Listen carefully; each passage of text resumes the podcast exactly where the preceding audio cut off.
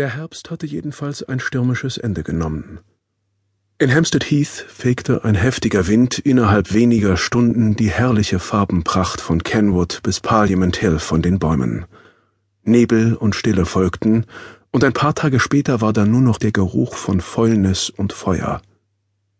Eines Nachmittags blieb ich so lange dort und trug alles Gefallene in mein Notizbuch ein, dass ich meinen Termin bei Dr. Baxter verpasste. Er meinte, ich solle mir keine Sorgen machen, weder über den Termin noch über die Bäume. Sowohl er als auch die Natur würden es überleben. Es sei niemals so schlimm, wie es aussah. In gewisser Weise hatte er wohl recht. Wir waren noch glimpflich davongekommen. Im Norden waren Bahnlinien überflutet und ganze Dörfer von braunem Flusswasser überschwemmt worden. Sie hatten Bilder von Menschen gezeigt, die Wasser aus ihren Wohnzimmern schöpften von toten Rindern, die eine Fernstraße entlang trieben, und neuerdings die Nachrichten über den plötzlichen Erdrutsch auf Cold Barrow und das Baby, das man am Fuß der Klippen gefunden hatte, wo es zusammen mit dem alten Haus in die Tiefe gestürzt war. Cold Barrow. Ein Name, den ich schon lange nicht mehr gehört hatte. Seit dreißig Jahren nicht.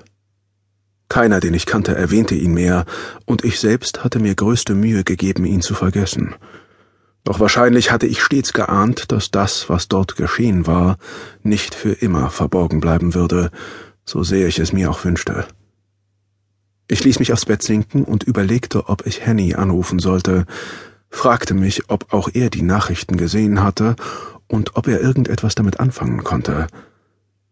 Ich hatte ihn im Grunde nie gefragt, was er von diesem Ort in Erinnerung behalten hatte.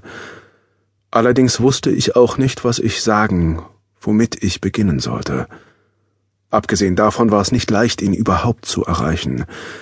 Die Kirche nahm ihn so sehr in Beschlag, dass er stets unterwegs war, um für die Alten und Kranken zu sorgen oder seine Pflichten gegenüber diesem oder jenem Ausschuss zu erfüllen. Ich konnte ja schlecht eine Nachricht hinterlassen, nicht über diese Angelegenheit. Sein Buch stand auf dem Regal neben den alten Taschenbüchern, die ich seit Jahren dem Charity Shop spenden wollte. Ich nahm es herunter, fuhr mit dem Finger über die geprägten Lettern und betrachtete dann die Rückseite.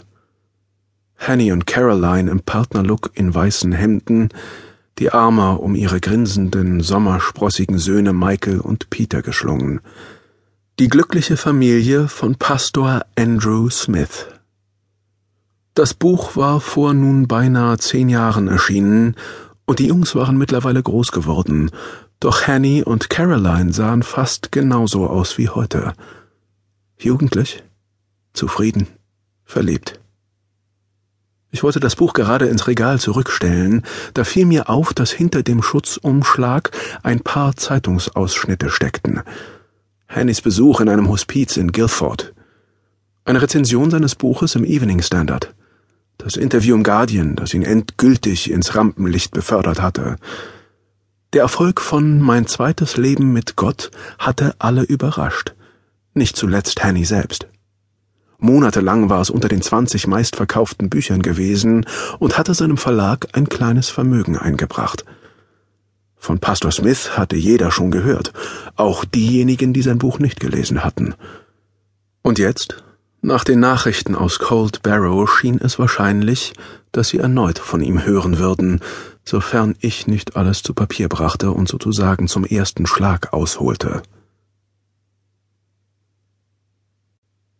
Ich weiß nicht, ob es noch einen anderen Namen hatte, aber die Einheimischen nannten es The Loney, dieses seltsame Nirgendwo zwischen den Flüssen Wyre und Loon, wohin Henny und ich jedes Jahr an Ostern gemeinsam mit Mummer, Father, Mr. und Mrs. Belderboss und unserem Gemeindepfarrer Father Wilfred fuhren.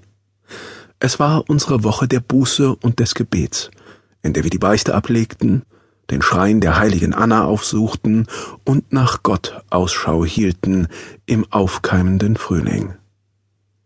Doch so öde und nichtssagend Doloney auch wirken mochte, es war ein gefährlicher Ort. Ein rauer, nutzloser englischer Küstenstreifen. Die tote Mündung einer Bucht, die sich zweimal täglich füllte und leerte, und dabei Cold Barrow, eine einsame Landzunge, die eine Meile ins Meer